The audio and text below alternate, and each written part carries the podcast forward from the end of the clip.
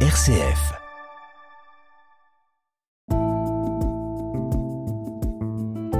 Regard chrétien sur l'actualité. Dorothée Scholz. Bonjour Père Christian Delorme. Bonjour Dorothée. Et c'est cette semaine avec vous que nous allons porter notre regard chrétien sur l'actualité. Et on le rappelle pour nos auditeurs, s'ils ne le savaient pas encore, que vous êtes administrateur de la paroisse de Bron.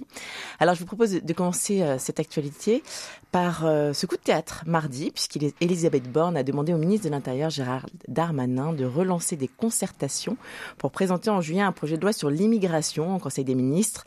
Il s'agit d'un nouveau revirement de la part de l'exécutif, puisque la chef du gouvernement avait affirmé le 26 26 avril en présentant sa feuille de route pour la poursuite du quinquennat après la crise des retraites qu'il n'existait actuellement pas de majorité pour voter un tel texte. Elle avait repoussé à l'époque la présentation à l'automne. Que vous évoque cette, cette actualité, cette question de l'immigration? Moi, ça m'inquiète un peu parce que c'est un sujet très important euh, et, et j'ai peur qu'il soit euh, discuté, voté un peu, un peu trop vite. quoi. Hein. Euh, D'autant plus qu'on voit qu'il y a des hésitations de la part de, du gouvernement. Euh, il y a quelque temps, on nous annonçait un projet, après le président de la République dit non, on va, il va y avoir trois projets de loi et plus un seul. Voilà, aujourd'hui on revient, semble-t-il, à un projet unique. Euh, c'est compliqué une politique d'immigration. Mm. Euh, et on voit bien que tous les, les gouvernements successifs, depuis 40 ans, ne savent pas par quel bout prendre euh, cette question, euh, parce qu'il s'agit de réalités humaines, c'est toujours compliqué la réalité humaine, euh, qu'il s'agit de réalités qui sont très sensibles, une partie de l'opinion a du mal avec les réalités migratoires.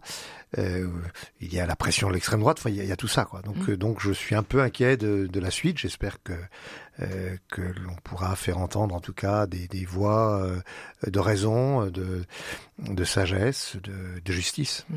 Alors, dans, le reste de l'actualité, direction Kiev, cette fois où la présidente de la Commission européenne, Ursula von der Leyen, est arrivée mardi matin.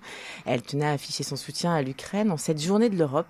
Elle a rencontré Volodymyr Zelensky et travaillé sur la demande ukrainienne d'adhésion à l'Union européenne. Alors, il s'agit de sa cinquième visite depuis le début de l'offensive militaire russe en février 2022.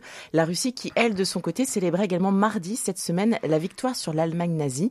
Grand-messe patriotique annuelle avec son défilé militaire. Cette année, les, commémorations se sous haute sécurité. Les Russes qui, de leur côté, s'épuisent également dans ce conflit. Quel regard portez-vous sur, sur ces actualités de cette semaine? Bah, ce que vous rappelez là nous confirme dans le fait que euh, l'Ukraine est de plus en plus arrimée à, à l'Occident, à l'Europe, aux États-Unis. Euh, c'était une des craintes des Russes. Hein. C'est une des raisons pour lesquelles il y, a, il y, a, eu le déclenchement de la guerre. C'est que la Russie ne voulait pas que l'Ukraine soit dans le camp de l'OTAN. Mmh. Bon, euh, c'est raté de ce point de vue-là, puisque l'agression contre l'Ukraine a provoqué justement ce que M. Poutine ne voulait pas.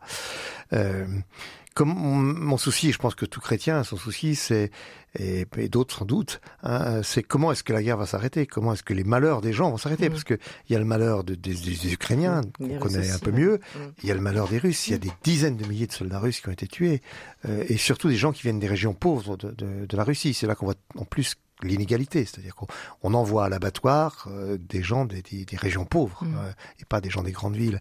Donc c'est une tragédie. Il faut il faut que ça finisse par s'arrêter. Et, et, nous, ben, déjà il y a la prière, euh, mais aussi comment est-ce qu'on peut encourager à la recherche de, de, de solutions. C'est vrai quand il y a une injustice énorme, on peut pas dire stop, on arrête mm. tout comme ça. Quoi. Il faut il faut que l'injustice cesse. Mais mais me semble-t-il, il faut il faut penser ailleurs. Moi, je suis admiratif euh, en face de ceux qui en Russie refusent la guerre mm. et qui, restent, qui risquent leur liberté, qui risquent leur vie. Mais ce sont eux les prophètes, ce sont eux qui préparent demain, qui permettront, parce qu'ils auront existé, ceux qui permettront qu'il y aura une réconciliation entre les Ukrainiens et, et, et les Russes demain, parce qu'il faudra bien qu'il y ait une réconciliation. Et on en parle peu, finalement, de ces Russes. Non, comme souvent, comme mmh. souvent. Et, mais ce sont vraiment des héros. Alors pour finir, je vous propose de partir au Vatican où le pape François a présidé mercredi l'audience générale avec le pape copte orthodoxe Tavadros II. Un geste communique fort, le communiste qui vous parle bien, Père Christian Delorme, et qui va effectivement dans le sens de la réforme que ce dernier s'efforce de mener au sein de l'Église copte, malgré les résistances d'un courant conservateur héritier de son prédécesseur. Alors on le rappelle que la journée de l'amitié entre coptes et catholiques est célébrée chaque année, le 10 mai. C'est le patriarche Tavadros qui a proposé de célébrer cette journée de l'amour fraternel lors de sa première rencontre avec le pape François. C'était le 10 mai 2013, 40 ans après la rencontre de Paul VI. Et chez nous Shenouda III. Que vous évoque cette rencontre historique cette Bah, année Est-ce que je peux me permettre de vous taquiner un peu, Charles Alors, J'ai mal dit. Parce que non, c'est pas que vous avez mal dit les choses, c'est que vous avez vous avez parlé du patriarche d'Alexandrie. Il est de fait patriarche d'Alexandrie, mais il a le titre de pape. Et c'est ça qui est Ah. tout à fait Étonnant. euh, alors étonnant, qui peut nous étonner, c'est qu'en fait il y a deux papes. Il y a Il un vrai. pape copte orthodoxe. Euh, Ta- Tawadros II, et puis on a notre pape, évidemment, Mm. euh, et, et ce sont les deux papes. Et d'ailleurs, quand ils se sont salués, c'est très intéressant parce que le, le, le pape François a dit votre sainteté. Ah, donc c'est. Et, et Tawadros, évidemment, répondit aussi votre sainteté. Donc c'est assez intéressant cela. Euh, c'est c'est très émouvant cette histoire. C'est- C'est c'est encore une œuvre de Paul VI, hein, puisque Mm. il y a 50 ans, Paul VI signait une déclaration avec le patriarche pape de l'époque, Ouais. chez Chez Nouda- III. et- et il signait une déclaration comme quoi nous étions des églises sœurs. Parce que longtemps, ces églises coptes, euh, éthiopiennes, arméniennes ont été considérées comme euh, non calcédoniennes, comme Mm. ayant quitté le, le- le concert des églises depuis très longtemps. Le- euh, elles n'avaient pas participé au concile de Chalcédoine. Et, et donc, on leur a reproché pendant longtemps. Et, et en fait, Paul VI a eu le souci de les réintégrer dans le concert des églises, et en particulier Mhm. dans le mouvement œcuménique. Et, et il a eu le souci de rappeler que nous n'avions pas de divergence fondamentale entre nous. Donc là, c'est cette venue des papes euh, Théodros II euh, à, à Rome, c'est une très très bonne nouvelle et ça Mm. montre l'ouverture de François qu'ils ils se sont mis sur le même plan. Il y en a pas un qui était plus haut que l'autre. Ils ont donné ensemble euh, la, la- la bénédiction. euh, donc c'est c'est une très bonne nouvelle. Vous savez que dans le diocèse de Lyon, nous avons une communauté copte aussi. Mm. Il y a quelques 150, 200 Exact. familles Mhm. euh, coptes, euh, égyptiennes ou soudanaises. Il y a une paroisse euh, copte qui est installée à Rieux-la-Pape. Voilà. Donc Que ça nous permet aussi d'être en lien, que je connais bien Parce aussi. que j'allais dire, vous étiez pas très loin. Tout à fait. Et donc, ça permet effectivement de vivre aussi cette rencontre et cet Bien amour sûr. fraternel dont on parle. Et donc, c'était une belle occasion de, de- de le célébrer cette semaine.